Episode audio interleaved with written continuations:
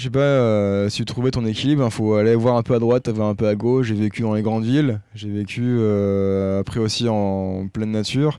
Donc ça, c'est un peu deux extrêmes euh, qui sont un peu de l'un, ouais, un petit peu opposés. Et je savais que c'est pas ni l'un ni l'autre, mais du coup là, j'ai trouvé un truc qui est un peu entre les deux et ça me plaît pas mal, ouais. Bonjour à toutes et à tous, bienvenue dans Émergence, le podcast qui présente les acteurs d'un monde plus durable. À travers ces interviews, nous espérons que vous découvrirez des parcours inspirants et des actions à entreprendre à votre échelle. Parce que je dis toujours, en fait, si tu veux pas connaître quelqu'un, il faut passer du temps avec cette personne-là. Et du coup, si t'as jamais passé de temps avec toi-même, bah, tu peux pas te connaître. Il faut déjà commencer par cette, étape-là, te connaître toi, puis après euh, pouvoir ensuite euh, faire autre chose. Mais d'abord, je pense que c'est primordial de se connaître soi. Qu'est-ce qu'on veut et qu'est-ce qu'on veut faire plus tard. Pour ne manquer aucun épisode, abonnez-vous sur Apple Podcast, Spotify, Imago TV ou toute autre application. Bonne écoute. Bonjour et bienvenue dans Émergence. Aujourd'hui, j'ai la chance d'être avec Jacob Carou. Salut, ça va? Très bien, je suis content d'être là. Depuis le temps qu'on échange et, et qu'on n'arrive pas à se voir, et là il y a eu le Covid, et enfin mm. je, peux te voir après ces longs mois. Il y avait même ton voyage en Antarctique. un mètre de distance. Là on a un mètre de distance, on fait attention. Déjà, comment vas-tu après ce, confinement? Bah, Très bien, moi j'ai passé euh, tout le confinement. Euh, en endroit dans un grand jardin, j'ai pu bricoler, jardiner, faire plein de choses, potager. Donc euh, moi j'ai pas eu le, le temps de passer, j'étais même très occupé à faire plein de choses, plein de projets comme toujours. Donc ça va très bien. En plus, t'étais déjà un peu habitué au confinement. Oui, enfin plus ou moins on va dire ça pour Pyrénées et autres, mais c'est pas la même chose, mais c'est ouais. Euh, est-ce que tu pourrais te présenter succinctement, ainsi que ton parcours? Ouais, euh, moi j'ai grandi en Bretagne, euh, côté de Brest plus précisément, et en fait j'ai fait un parcours scientifique, au niveau des études par contre. Et euh, du coup, après, j'ai fait euh, une prépa, euh, on va dire, biologie, maths, physique, chimie, etc. assez général. Et ensuite, après, j'ai été pris dans une école à Normal Sup, à Lyon, et j'ai passé le reste de mon, cursus là-bas. J'ai juste fait aussi un Erasmus à Polytechnique en Suisse, à Zurich. Et ensuite, après, j'ai trouvé une thèse pour travailler ici à Saclay. Donc là, je suis en je suis à côté de Paris, en Ile-de-France, pour travailler sur, euh, sur les climats en région parisienne. Donc là, tu es en train de faire une thèse. Ouais, ça. je suis doctorant, ouais. Doctorant sur le climat. Ok, on va revenir de toute façon sur tous les éléments ensuite. Euh, moi, je t'ai connu à travers ta chaîne YouTube, mm. Jacob Carou. Euh, je pense que c'est là où tu t'es fait connaître. Est-ce que tu peux nous expliquer un peu le début de, de, cette aventure qui en fait va nous amener sur un peu tout le reste, les Pyrénées, ton travail de chercheur Développement de la chaîne ou développement euh, de la nature ou... Bah, les deux. Je pense que ça va un peu ensemble. Euh. Ouais, Mais en fait, euh, j'ai commencé vraiment la nature, enfin plutôt aller dans la nature au tout début, vers le collège-lycée, un truc comme ça, je pense. parce que ben je sais pas je m'entendais pas avec les gens à qui j'étais je trouvais leur centre d'intérêt était pas génial et bah, à chaque fois tu te fais par un truc différent tu te fais rabaisser donc en fait j'ai envie d'être au calme j'ai envie d'être tranquille j'ai envie d'être avec moi-même et du coup je partais en forêt pour euh, retrouver ces sensations-là, pour être vraiment avec moi-même et euh, être euh, dans le moment présent et observer ce que je pouvais faire et vraiment vivre, être qui, j'étais. Et du coup, bah, j'ai appris plein de choses petit à petit dans la nature, avec soit des livres, autrement avec Internet, sur des forums, par exemple, surtout avec un forum, ce qui s'appelle bushcraft.fr. Et du coup, je me suis fait des copains là-dessus. Bon, ils étaient beaucoup plus âgés. Enfin bref, ils étaient très différent. Et c'est ce que, ce que je recherchais aussi. Et euh, du coup, on partageait des photos, on partageait des vidéos, et du coup, en fait, je voulais leur montrer, enfin, j'apprenais grâce à eux. Et euh, par exemple, si je faisais du feu perfection, je comprenais pas, j'arrivais pas. Du coup, en fait, je faisais une vidéo pour, pour leur montrer et pour dire, ben tiens, j'ai fait ça, est-ce que c'est est -ce c'est bien ou c'est pas bien? Et du coup, euh, c'est comme ça que j'ai commencé à créer une chaîne. Bon, c'est juste pour me balancer 2-3 vidéos rapidement. Et après, j'ai fait d'autres vidéos de voyage, de, des petits tutos, des trucs comme ça. Et c'est ensuite comme ça que les gens après m'ont regardé ce que je faisais et après ben c'est un engrenage enfin il y a de plus en plus de gens qui sont venus et ainsi de suite ainsi de suite et ben du coup maintenant il y a plusieurs personnes qui, me suivent et du coup euh, c'est comme ça que j'en suis arrivé là. Et avant de revenir sur les vidéos et tout ce que tu as fait, euh, ce lien avec la nature, comment tu l'expliques aujourd'hui? Est-ce que c'est euh, dû à ton environnement familial ou c'est toi naturellement qui est là, là-bas pour vivre l'instant présent comme tu dis? Non, pas trop, pas tellement familial. Enfin, mes parents sont, euh, vivent dans une maison à côté de Brest. ils sont quasiment, ouais, en, quasiment en ville. Donc, pas particulièrement, non, c'est pas, c'est vraiment pas trop familial. Ils aiment bien la nature, mais pas sans plus que ça. Quoi. Ils iraient jamais aller dormir dehors ou, ou quoi que ce soit. Mais non, je c'est juste moi, mon frère est pas du tout pareil que moi aussi. Donc en fait, c'est vraiment euh, moi qui me suis intéressé, qui voulais en fait partir, m'éloigner des gens, être tranquille. Et du coup, bah, là où il y a personne, bah, c'est en forêt. Et du coup, bah, j'étais en forêt. Si jamais, je sais pas si c'était la pleine mer, bah, je serais parti en pleine mer. Euh, mais je voulais juste pas, pas être avec les gens en fait. Et c'est marrant, tu as rapidement construit des cabanes. Ouais. Euh, si on reprend un peu tes, vidéos, tu as commencé, tu viens de le dire, par le feu. Et après, tu as fait une cabane. Et euh, il s'en est suivi plein de choses. Et la cabane, j'ai l'impression que c'est quelque chose qui te suit, euh, en tout cas depuis que je regarde tes vidéos. En 2011, on voit ta première cabane. Mm. Tu as refait une vidéo, je crois, il y a un ou deux ans, sur euh, les dix ans après. Ouais. Et comment t'expliques ce besoin de recréer un environnement extérieur? Ben, c'est vraiment être proche de la nature, c'est vivre dans la nature qui me plaît et en fait pouvoir construire des petits abris ou des, des, cabanes qui sont un peu plus confortables parce qu'après le bivouac c'est sympa, mais quand tu veux être un peu plus vraiment vivre dedans et pas juste euh, être de passage, bah, en fait tu te construis des, abris, des cabanes. Du coup j'aime bien ce concept où c'est juste un petit habitat qui est tout petit et euh, qui puisse être vraiment dans le milieu où que tu aimes. Et donc en fait c'est la définition un peu d'une cabane, c'est un petit truc pu faire rapidement où tu peux vivre euh, à l'intérieur, fait avec tes mains. Donc c'est pas un truc non plus de ouf, mais c'est un petit un, petit habitat où en fait tu peux être tranquille. Tu veux vraiment être euh, à l'intérieur euh, de, la forêt et vivre ta passion. Et tu viens de parler de, quelque chose, tu as dit euh, faire avec ses mains. Et tout à l'heure, tu as parlé du forum Bushcraft, que je ne connaissais pas. Et sur tes vidéos, il y a souvent marqué Bushcraft. Est-ce que tu peux rappeler ce concept qui est quand même assez connu pour les gens qui sont souvent dans la nature? Ouais, le, moi, je je dis à façon française, bush, bushcraft.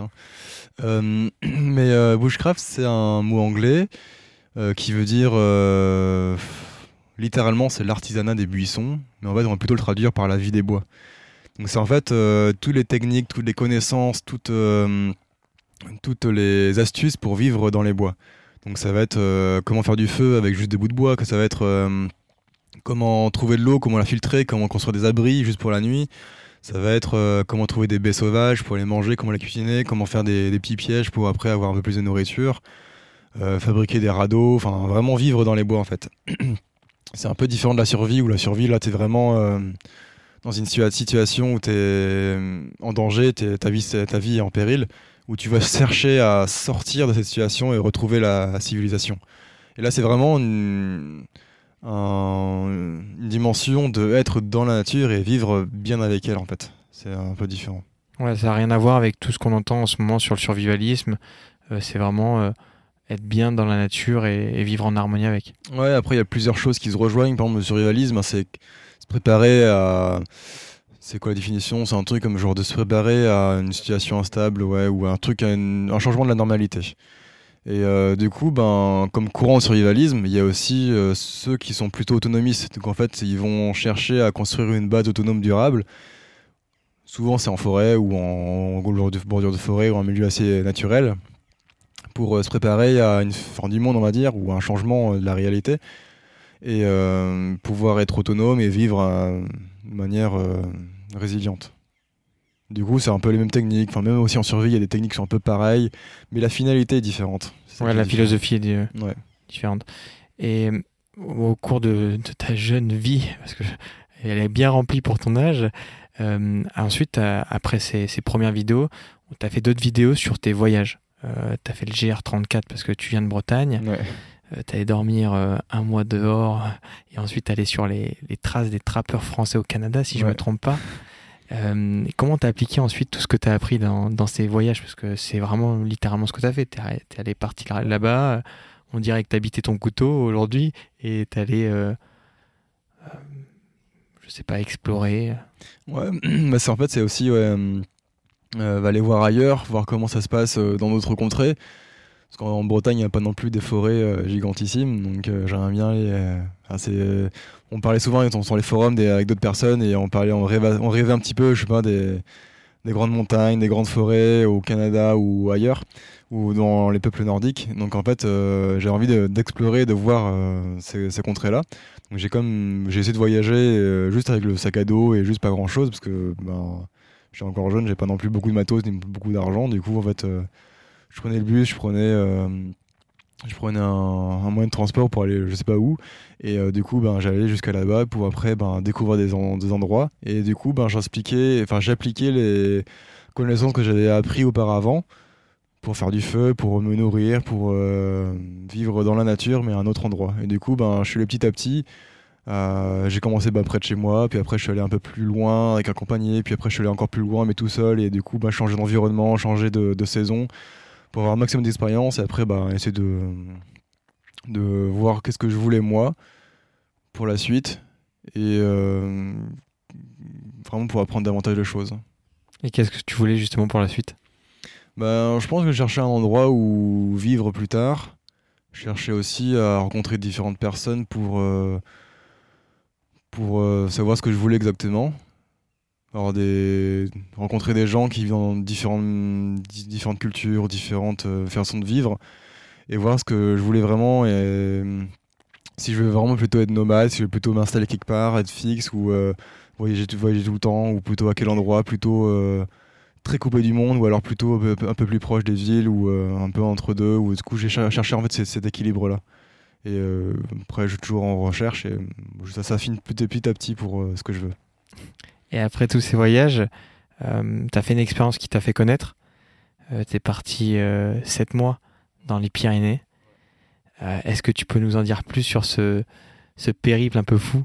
Ouais, bah c'est typiquement ce que je rêvais depuis pas mal de temps et j'avais envie vraiment de le faire et c'était partir vivre dans une cabane au milieu de rien, tout seul en montagne, et, vivre de manière quasiment autonome ou le plus possible. Du coup, c'est un truc que j'avais vraiment en tête depuis longtemps. Je finis finir mes études ou quasiment. Donc en vrai, c'est le bon moment de le faire parce qu'après, ça aurait été trop tard. Genre, c'est pas quand t'as une vie de famille ou je sais pas quoi ou euh, un job euh, que tu peux vraiment le faire. Donc en vrai, je sentais que c'est vraiment le moment. Et euh, j'ai passé comme pas mal de temps à étudier dans les grandes villes. Et au bout d'un moment, bah, j'en ai un peu, j'en ai un peu marre. Donc en fait, ben, je suis parti. je voulais rester j'ai été voir plusieurs endroits où je pouvais aller et du coup j'ai choisi après les Pyrénées parce que c'était pas très loin et en fait, euh, c'était quand même français, donc pour le niveau logistique, c'est assez pratique. Et ensuite, euh, bah après, bah, j'y suis allé. Vraiment, j'avais envie de, faire ça. Donc, euh, ouais, je suis. C'était quoi après la question? C'était. Je sais plus comment ça s'est passé, un peu le déroulé. Ah oui, pourquoi aussi ouais. Non, bah, la raison pour laquelle je voulais faire ça, c'est aussi pour m'isoler davantage, pour justement ben, trouver ce que je voulais faire plus tard. Et en fait, bah justement, j'avais envie de, ouais, de m'isoler le plus possible, parce qu'en fait, j'en avais vraiment marre des gens à ce moment-là. Donc en fait, j'ai envie de me barrer pour voir après euh, si c'était ce rêve que j'avais en tête, vivre au milieu de rien dans la nature, c'était vraiment ce que je voulais ou pas.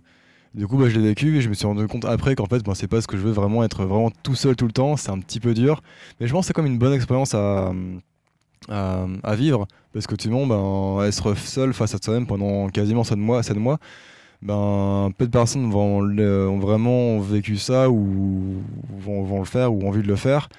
Donc en fait, c'est une bonne expérience pour déjà s'apprendre euh, qu'est-ce qu'on, qui on est. Parce que je dis toujours, en fait, si tu veux pas connaître quelqu'un, il faut passer du temps avec cette, personne-là. Et du coup, si tu n'as jamais passé de temps avec toi-même, bah, tu peux pas te connaître. Donc il faut déjà commencer par cette, cette étape-là, te connaître toi, puis après euh, pouvoir ensuite euh, faire autre chose. Mais d'abord, je pense que c'est primordial de se connaître soi. Qu'est-ce qu'on veut et qu'est-ce qu'on veut faire plus tard. Donc cette expérience m'a permis de, savoir qu'est-ce que je voulais. Donc je vais pas vivre euh, tout seul tout le temps de ma vie, mais euh, j'ai beaucoup aimé cette expérience-là. Et euh, voilà, tu parles de solitude. c'est vrai qu'aujourd'hui, j'ai l'impression qu'on n'est jamais seul. Hein. On est tout le temps avec des gens. En plus, notre société est ultra connectée. comment tu as, on va dire, géré cette solitude qui a parfois dû pesante, mais à l'inverse aussi bonne, et les moments un peu plus durs? Parce que j'ai l'impression que c'est quelque chose qu'on ne sait pas faire aujourd'hui, être seul et être confronté à soi-même. C'est vrai que ça fait peur, ouais. Genre, il euh, y a plein de gens qui redoutent être juste une après-midi ou une heure euh, sans un téléphone, sans quelqu'un, et juste être euh, tout seul, tout seul, sans rien faire. Ça, c'est, c'est même angoissant pour certaines personnes, je, comprends ça. Mais Ça dépend de la mentalité dont tu es. C'est déjà, déjà si t'es forcé ou si c'est voulu. Et comme moi j'avais vraiment eu envie de le faire, voir tester, j'ai pas vu ça comme un challenge, j'ai pas vu ça comme un défi, c'était. J'en avais besoin en fait. Je sais pas, c'est comme si quelqu'un euh, font un jeûne pour ne pas manger pendant quelques, quelques jours. Bah, en fait, tu le ressens, tu as envie de te couper un petit peu du reste du monde pendant quelques temps, pas un temps infini, mais au moins euh, te réoxygéner, refaire le vide, euh, faire une vidange et au moins après repartir de plus sainement. Et c'est ce que j'ai envie, de faire en fait. Après, pour pas, pas s'ennuyer, mais en fait après j'ai aussi plein d'activités. Bah, j'avais aussi euh, plein de trucs à faire. J'avais aussi la rénovation. Et après vivre euh, dans la nature, il y a plein, plein de trucs à faire. Bah, je vais fabriquer les formes, les toilettes, enfin rénover aussi la, bâtisse. Euh, après j'ai aussi pas mal de livres aussi que j'avais pris. Donc en fait ça permet aussi de passer le temps ou plutôt en fait de s'occuper l'esprit d'une certaine manière. Après t'as aussi l'écriture qui aide pas mal pour justement pouvoir décharger ta tête et pouvoir mettre sur papier tes réflexions.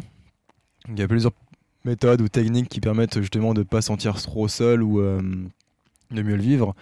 Mais déjà, le simple fait de, de se poser là, d'observer, prendre le temps de faire les choses, c'est déjà quelque chose qui est euh, très important, je pense, que, tout le monde devrait au moins avoir une expérience, euh, peut-être pas pendant 7 mois, mais au moins quelques, quelques jours au moins pour être avec soi-même, en fait. C'est vraiment ça. Et les deux premiers mois ont été très durs. On peut le voir dans ta vidéo où il faisait encore très froid jusqu'au mois de mai.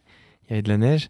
Euh, et tu disais dans la vidéo que tu restais euh, dans ton sac de couchage et tu dormais. Euh, qu'est-ce que tu faisais d'autre pendant cette période qui avait l'air un peu compliquée? Bah, Pas grand-chose. non, bah, j'essaie de m'évader un petit peu en lisant, en rêvassant dans mes rêves. Bah, je pense à plein de choses. J'imaginais aussi la suite du projet.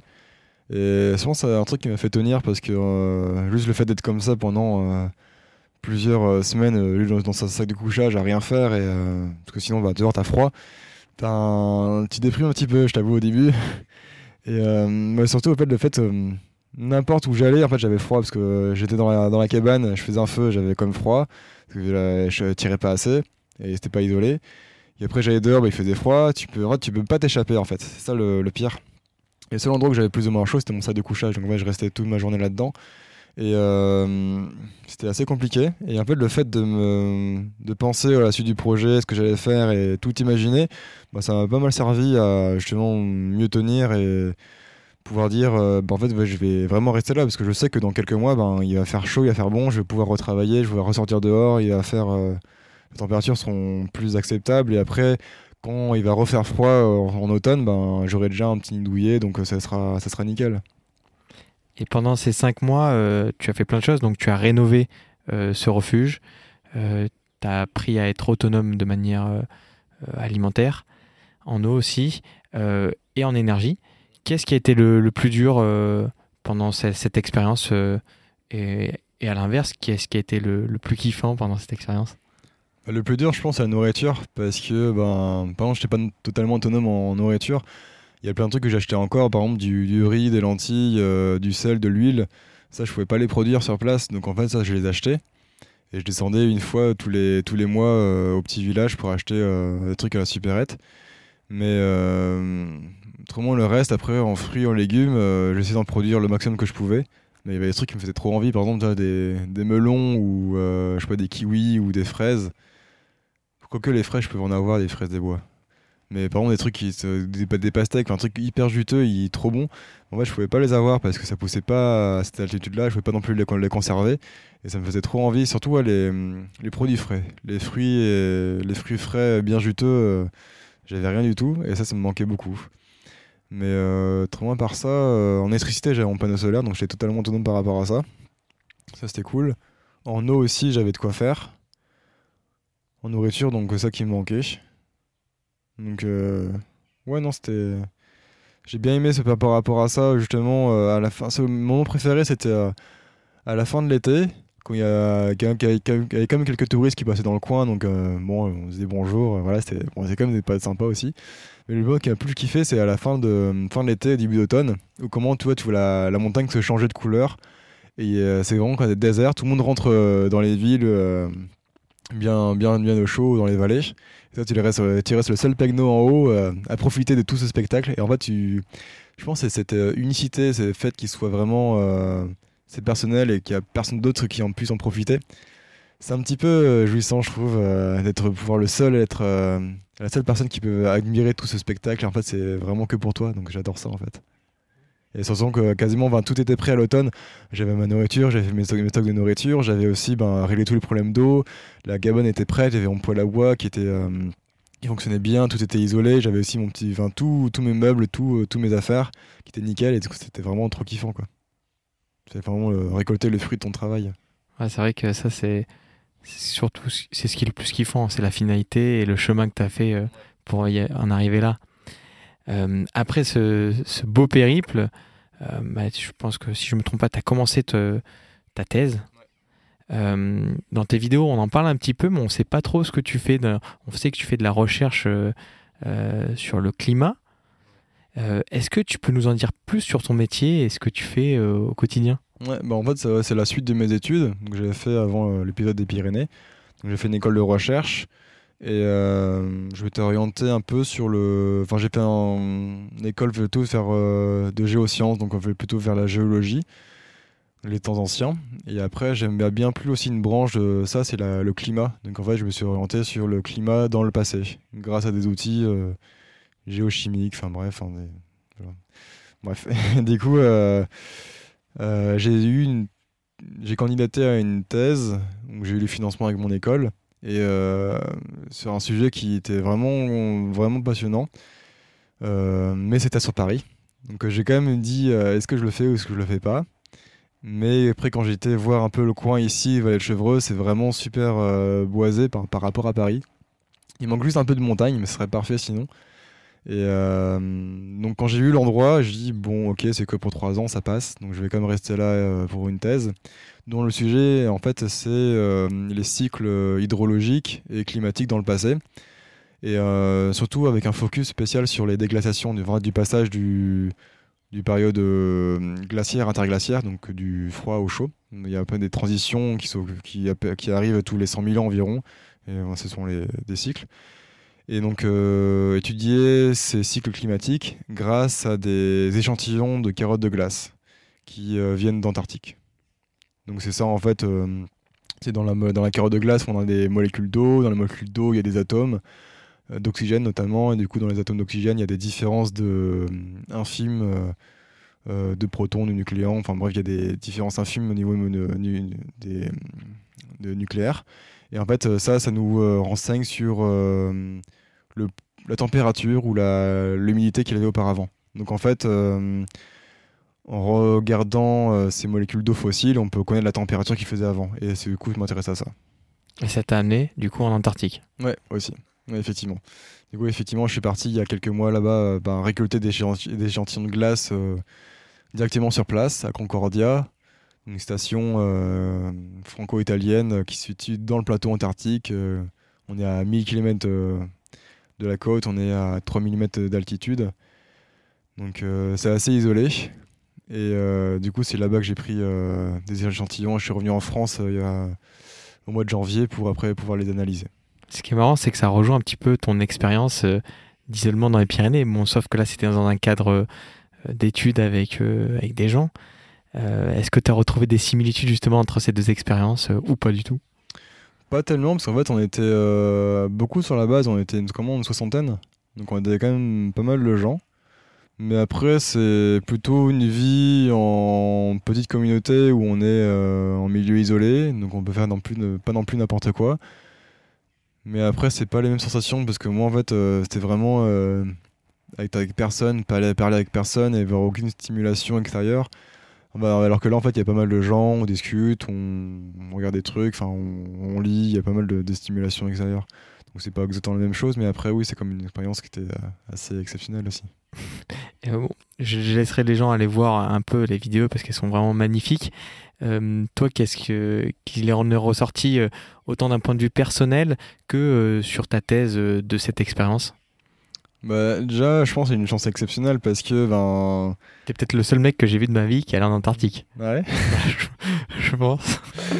Mais ouais, enfin c'est. Il y a peu de gens qui y vont et en fait euh, c'est juste une, chance euh, ouais, inouïe de pouvoir y accéder parce qu'en fait euh, à part, enfin, si t'es. Il hum, n'y a pas de touristes comme ça lambda qui peuvent y aller, c'est pas vraiment autorisé.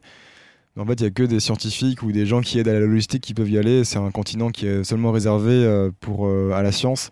Donc, tu n'as aucun militaire, tu n'as rien, euh, quoi que ce soit, ou d'une touriste, personne de lambda qui, y vont. Et du coup, c'est vraiment une expérience unique. Je pense pas que j'y retournerai un jour. Donc, j'en ai bien profité pour voir tous ces paysages, pour voir toute cette cette immensité où il n'y a rien du tout. C'est encore vierge de toute présence humaine ou quasiment. Et ouais, non, c'était c'était chouette de pouvoir y aller. Ouais. Et sur le plan scientifique, euh, toi, tu en as. Bon, je sais pas si tu as les résultats de tes recherches aujourd'hui, mais est-ce que tu as, réussi à déjà tirer des conclusions de ce que tu recherchais ou... Ouais, ouais, je suis en train d'analyser ça en ce moment. Là, je regarde surtout le. Euh, l'air atmosphérique qu'il y avait auparavant. Donc après, il faut faire des calibrations ou d'autres d'autres trucs du genre, on va dire, pas entrer dans les détails.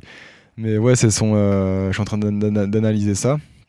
Après, j'ai pas de découverte majeure, mais c'est euh, comme intéressant pour connaître les cycles qu'il avait auparavant, pouvoir un peu la productivité, ou pouvoir euh, plein d'autres choses euh, qui sont des informations qui sont restées enregistrées dans ces carottes de glace. Donc ouais, je suis en train de faire ça en ce moment. Ça pourrait prendre quand même pas mal de temps. De, je crois que j'ai ramené genre peut-être 600 ou 800 échantillons de là-bas et j'en mesure 3 par jour. Ouais. tu vois, ça fait, un peu de temps. Ouais. Donc c'est un travail long, un long travail encore. Et vu que toi, tu, fais des recherches sur le climat, en ce moment, on a quand même beaucoup d'actualités sur des gens qui sont climato-sceptiques. Euh, toi, ton avis scientifique, euh, t'en penses quoi de, ces avis-là euh? Bah, les climato-sceptiques, on en fait beaucoup parler. Après, il n'y en a pas beaucoup qui le sont vraiment. Je crois que tu as seulement as moins d'un pour cent des scientifiques qui sont climato-sceptiques. donc, de manière assez, euh, c'est un, assez un bon consensus de savoir qu'en fait que ben, le réchauffement climatique existe vraiment. Après, il y a plusieurs niveaux de climato-sceptisme. Euh, il y a des gens qui croient que c'est bah, absolument faux, qu'il n'y a pas de réchauffement. Bon, bon ça, euh, ils sont un petit peu à la trappe, je, on va parler clairement. Après, il y a des choses qui sont qui pourraient discuter, qui sont qui pourraient être valables. Genre par exemple, le réchauffement climatique, c'est pas dû à l'homme, c'est dû au soleil, c'est dû à des cycles qui sont naturels. Effectivement, il y a des cycles qui sont naturels. Mais euh, ce qu'on observe actuellement, c'est pas du tout euh, naturel. Normalement, on a une phase de stabilité, on, on a un interglaciaire Holocène, donc déjà on, est, en phase chaude depuis 10 000 ans. On devrait être stable, voire quasiment dans quelques milliers d'années euh, pouvoir redescendre. Et là, on observe tout le contraire, on est en train d'augmenter à vitesse grand V. Les taux de dioxyde de carbone, donc gaz à effet de serre, il, est, il a explosé. On n'a jamais eu ça depuis que l'Homo sapiens existe. Donc on n'a jamais connu ça de mémoire euh, d'homme. Et euh, c'est directement lié à nos activités humaines. Donc en fait, le GIEC, le groupe euh, qui s'occupe, enfin un groupe intergouvernemental des experts du climat, ils sont quasiment certains sur ça. La certitude absolue n'existe pas, mais bon, c'est l'homme produit des gaz à effet de serre dû à son activité industrielle. Le gaz effet de serre, c'est un... le CO2, c'est un gaz à effet de serre, et euh, justement, euh, la température augmente s'il y a de l'effet gaz à effet de serre. Donc du coup, enfin c'est quasiment certain à 99,999% que c'est nous qui causons la, le changement climatique. C'est un bon rappel, ça fait pas de mal. Euh, on a un peu parlé aujourd'hui de ta vie actuelle et de ton travail, et tout à l'heure tu as cité, bah, justement, tu vis en région parisienne. Comment s'est passé ce, retour euh, euh, C'est marrant, dans ta, TEDx, tu parles de, retour à la civilisation. Euh, et j'ai bien aimé dans une de tes vidéos, tu dis Je suis en société pour la science, mais accroché à la nature pour survivre. Comment ça se passe après toutes ces aventures, on va dire, isolées, et ce, besoin pour toi d'être seul, et ce retour dans une vie normale? Je sais pas si j'ai une vie encore normale, euh, mais euh, ouais, non, c'était assez dur de, de pouvoir revenir euh, en ville, surtout que le, retour était assez abrupt, parce que c'est mon école que je revienne d'urgence. Enfin bref, je ne sais pas dans, les détails, mais ouais, c'était. ça s'est fait assez rapidement, et du coup, moi, ça m'a choqué de voir autant de. autant de, de, bruit, autant de, de sens qui étaient maltraités directement à mon retour. J'ai un peu de mal par rapport à ça. Mais en fait, je me suis euh, assez bien réadapté, euh, étonnamment. Je pensais pas que ça se ferait aussi bien. Bon, après, tous les week-ends, bah, je partais quand même en montagne, je partais quand même en forêt, donc j'étais quand même, je partais quand même, je m'évadais dès que je pouvais. Mais sur Paris, après, ici, ben, comme je te disais, on va être Chevreuse, on a quand même pas mal de bois, on a quand même pas mal de d'endroits un peu verts où en fait tu peux partir. Rambouillet, c'est pas très loin d'ici. En vélo, euh, tu en as pour 40 euh, minutes, donc c'est pas très très loin. Et après, tu as tous les coteaux ici qui sont bien boisés. Et en fait, euh, non, je pense que ça va. Ici, t'es pas trop, trop à plaindre. Bon, c'est moins bien que, que je sais pas en Chartreuse ou en Vercors, mais c'est pas trop mal pour une région parisienne. Et puis, comme je t'ai dit aussi, ben, l'endroit où je vis ici maintenant, ben, c'est pas non plus, on va dire, un truc très, très conventionnel non plus. Voilà, euh, je sais pas si tu as une question après pour en revenir plus ah tard. Non, non, tu peux en parler là. Mais en gros, ici, ben, bon, j'ai cassé euh, le, le, moment un peu solitude. En fait, ici, je vis en communauté. Donc, on est une petite dizaine de personnes à vivre euh, sur une propriété qui fait entre 1 et 2 hectares, je sais pas exactement. Et en fait, dedans, bah, on a plein de potagers, on a un grand jardin, on a une petite rivière qui passe au milieu. Et du coup, le but ici, c'est travailler au jardin et en fait en, contrepartie coup, on peut vivre ici et ici ben, sur le terrain j'ai construit euh, un dôme géodésique donc euh, c'est un mini c'est une demi-sphère on va dire euh, fait avec des matériaux soit de récupération ou soit naturels qu'on a acheté quand on pouvait pas non plus trop tout récupérer. Et du coup ça fait 2 mètres de diamètre 2 mètres de rayon. Donc 4 mètres de diamètre. Et c'est tout petit et euh, j'ai pas j'ai pas l'électricité, j'ai pas l'eau courante, enfin j'ai enfin, l'électricité avec un panneau solaire mais je suis pas raccordé au réseau. Donc euh, je suis quasiment autonome euh, dans tout ce qui est nourriture aussi avec les potagers et après on fait aussi de la récup. En fait, on récupère des, fruits et des légumes qui sont périmés et qui vont, ils vont être jetés dans les magasins bio. Donc en fait, on peut récupérer plein de nourriture comme ça et c'est comme ça qu'on vit. Donc on n'a quasiment aucune dépense ici on vit euh, pas en autonomie, mais on, on, vit, je pense, de manière consciencieuse. On pas jeter les choses, bien recycler. Et en fait, on arrive à former une petite communauté ici. Donc c'est génial parce que en fait, euh, quand j'étais dans les Pyrénées, c'était euh, c'était en pleine nature, c'était cool, mais il manquait le côté social et le côté un peu de science, de recherche. Et ici, j'ai trouvé un bon équilibre parce que du coup, j'ai le côté nature. Il y a plein d'arbres, il y a des il y a des animaux, il y a des chevaux juste à côté de chez moi, là, genre à 2 mètres du dôme. T'as des canards, des poules, euh, des oiseaux, enfin, voilà, plein de, plein de trucs. Et euh, bah, je suis à 8 km euh, de mon taf, donc je peux y aller à vélo. Donc j'ai pu concilier la vie sociale avec la vie naturelle, dans la nature. Donc j'ai trouvé un bon équilibre ici, donc c'est ça qui me plaît. Sachant qu'au final, c'est ce que tu recherchais dans les Pyrénées, c'est de te confronter à. Bon, c'était un extrême, toi, mais pour justement trouver ton équilibre ensuite. Ouais, c'est ça. Bah, en fait, je sais pas, euh, si tu trouvais ton équilibre, il hein, faut aller voir un peu à droite, un peu à gauche. J'ai vécu dans les grandes villes, j'ai vécu euh, après aussi en, pleine nature. Donc ça, c'est un peu deux extrêmes euh, qui sont un peu de l'un, ouais, un petit peu opposés. Et euh, je savais que c'est pas ni l'un ni l'autre, mais du coup là j'ai trouvé un truc qui est un peu entre les deux et ça me plaît pas mal, ouais. Sachant qu'en fait les gens ils savent pas aujourd'hui qu'ils vivent dans un extrême quand tu vis en ville. Ouais, ouais. Bah, ça prend un extrême pour qui Après, ben, pour moi, c'était un extrême. Genre de vivre en ville, euh, c'était. Voilà, chanter mon capital santé était en danger, quoi. Donc, tu as, testé les deux extrêmes pour ensuite euh, trouver ta, ta, bonne balance. Et c'est quoi le, bon, là, le, le, futur pour toi? On sait que tu es dans ta thèse pour encore euh, un an et demi, deux ans, si j'ai pas de Deux ans encore là. Deux ans? Un peu plus. Euh, j'ai l'impression que tu es en train de vivre tes rêves. Hein. Euh, dans ta TEDx, tu parlais de ça. Tu parlais devant des jeunes. j'ai l'impression que c'était toi quand, quand tu étais à l'école et, et, tu leur disais bah, il faut croire dans vos rêves. Quoi. Toi, tu, toi, tu le faisais déjà parce qu'avec tout ce que tu faisais, j'ai l'impression que ton, ton rêve, c'est tous les jours.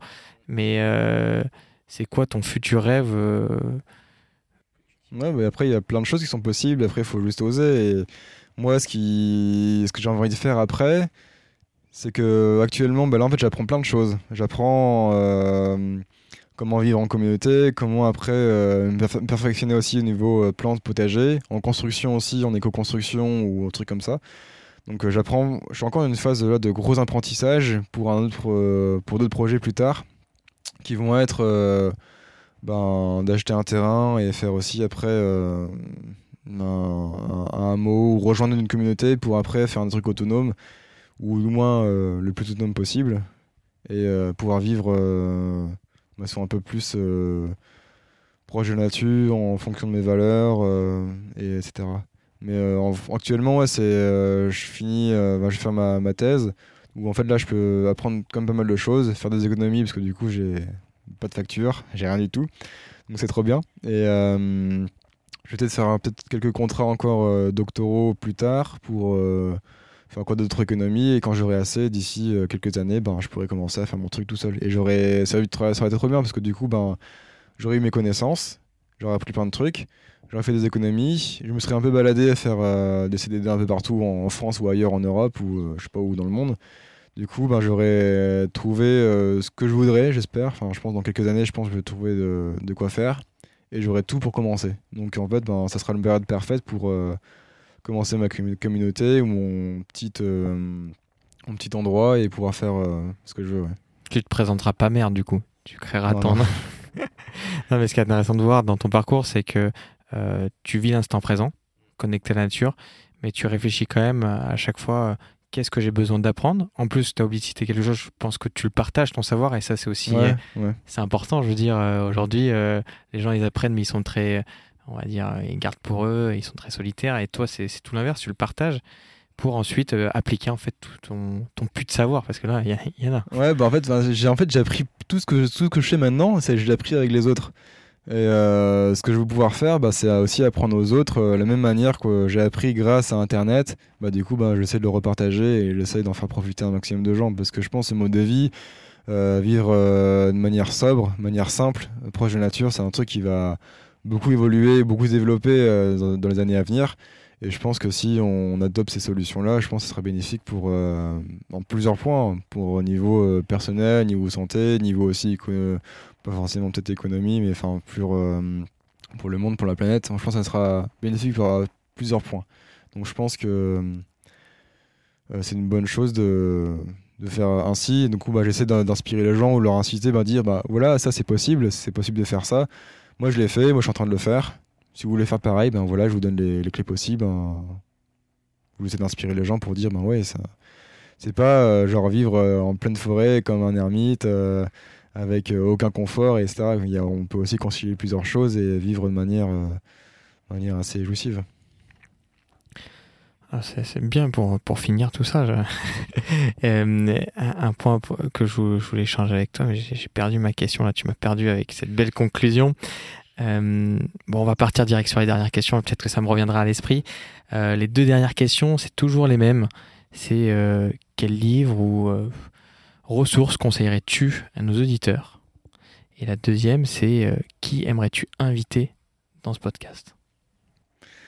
Alors, la première question, un livre, c'est ça Un livre ou une ressource, vu que bon, tu passes aussi beaucoup de temps sur Internet. Bah, les livres, euh, ceux que j'aime beaucoup, ben, bon, pour moi, une des références, c'est euh, Into the Wild. Ok. Pour le côté vraiment rêveur pouvoir faire un preuve vraiment oser et vraiment faire ce qu'on a envie et pas trop euh, réfléchir et vraiment le faire j'aime beaucoup euh, cet état d'esprit là autrement après en en livre je pense qu'il n'y a pas grand chose à voir mais j'aime bien j'ai bien aimé aussi là une série euh, c'est Ayla les enfants de la terre tu connais je sais pas? Du tout ouais c'est une femme préhistorique Oh, ça fait rêver. C'est un, roman où en fait c'est une femme euh, Homo sapiens sapiens qui s'est fait élever par Néandertal et du coup ça mène plein de trucs culturels. C'est un peu vie dans les bois aussi. Et... Je, lisais ça dans les, dans les, Pyrénées, ça me faisait un peu euh, rêver. Euh, je voyais des chevaux au loin et je prenais pour elle et du coup j'ai l'impression de enfin revu les mêmes choses. Mais bon, ça n'a pas trop, trop de rapport, c'est pas. non, mais je, de toute façon, je le citerai, je mettrai le lien pour ceux qui veulent le mm. lire. Et euh, une personne que j'aimerais bien aussi rencontrer, euh, pourquoi pas, c'est Elliot Schonfeld. Je connais pas. Si j'écorte son, son nom, ben c'est. Euh, je pense qu'on a quasiment le même âge, il était un, un, petit peu plus jeune que moi, mais c'est un aventurier. Et... Ah, j'ai regardé une vidéo, je crois, de lui. Ouais. Et du coup, ouais, ce qui m'a. Qu'il est blond rasé sur les côtés. Il fait beaucoup de... Il a toujours un chapeau et il va faire des bivouacs il explique, c'est pas lui? Ouais, ouais, il est parti, enfin, il est parti, il était parti en, en Alaska, il était parti après en Himalaya. Ah non, c'est pas lui. peut-être pas. Mais non, il, je crois qu'il est plutôt brun. Ok. et non, et aussi très inspirant. Il a fait aussi de beaux voyages et dans un esprit aussi de simplicité et faire plus avec moins. Et j'ai beaucoup aimé aussi ce qu'il a fait. Mais peut-être un jour je le rencontrerai, je sais pas. Mais il a l'air cool. C'est ça ma question que j'avais oubliée. Quel conseil donnerais-tu aux gens qui, qui doivent un peu se bouger pour croire dans leurs rêves? Parce que j'ai l'impression que toi, c'est un peu ça ta vie et je pense que c'est important d'avoir ton retour là-dessus. Ouais, ben, le faire, enfin, t'as pas vraiment de limitation pour faire ce que tu veux en fait. Hein. Tu faut vraiment oser et au pire, bah, si tu te plantes, ben, t'auras appris quand même quelque chose. Et je pense que c'est ça aussi. Euh, c'est ça aussi avancer. Avancer, c'est pas toujours aller de l'avant, c'est aussi euh, des fois euh, avoir des échecs et après les, y aller petit à petit. Parce que moi, j'ai pas fait que des trucs où j'ai beaucoup avancé. J'ai aussi eu beaucoup d'endroits ou de moments où je me suis posé des questions. J'ai dit, bah, est-ce que ce que je fais là, c'est vraiment valable? Est-ce que je fais pas de la merde? Bon, des fois, si, j'ai fait, j'ai fait vraiment des trucs euh, que je. Pas, c'est pas, j'ai pas regretté. C'est vraiment. Euh, je pense c'est ça, ouais. C'est pas. Ne pas regretter, mais. Attends, non, c'est quoi la phrase? C'est. Ah. Euh, c'est entre remords et regretter. Voilà, oui, c'est ça. Ne jamais avoir de. Non, non je vois très bien ce que tu dis. C'est ne pas avoir. Je ne veux pas avoir de. Je ne veux pas avoir de regrets, mais je préfère vivre avec des remords. C'est un truc. Ouais, enfin, faut pas. quitte à faire quelque chose, faut le faire, quoi. Et si tu. Non. Ouais, enfin, comme tu as dit. J'essaie de probablement mal dit aussi. Ouais, ça, tu pourras retrouver la phrase euh, si tu veux. Je la mettrai dans, dessous dans le lien pour, pour bien la citer. Bah, j'ai fini avec toutes mes questions. Euh, je te remercie pour ce moment de partage. Je suis content depuis le temps que je, je te mm. contactais. Ouais. Et les gens, si vous connaissez pas euh, ce monsieur, allez sur son, sa chaîne YouTube. C'est plein de belles choses. Mm. Merci en tout cas pour l'interview, c'était cool. On peut prendre un, on a aussi un beau cadre. Donc c'était bien pour faire un petit interview tranquille au, calme. C'est vrai qu'on est au calme ici. On attendra la vidéo de ton lieu parce qu'au final, on a juste vu ton, ton dôme. J'espère que. Cet été, normalement, euh, je ferai des vidéos dessus euh, sur le dôme fini et sur la communauté dans laquelle je vis. C'est prévu. Bon, mais c'est top. Ben, merci beaucoup, Jacob, et bon courage pour la suite. Avec plaisir. plus tard. Si vous avez apprécié cette interview, faites-le savoir à notre invité sur les réseaux sociaux. Vous trouverez les liens sur notre site internet émergence.co, ainsi que toutes les ressources pour approfondir le sujet. Et si vous voulez nous donner un petit coup de pouce, rien de plus simple, vous pouvez mettre un 5 étoiles sur Apple Podcast, vous abonner à l'émission sur les plateformes d'écoute ou partager l'épisode dans votre entourage. Et pour ne manquer vraiment aucune actualité, vous pouvez nous suivre sur notre Instagram ou notre compte Facebook. Nous tenons également à remercier Bertrand Jacquet pour la création de la musique du générique. À dans deux semaines pour le prochain épisode. Bye bye.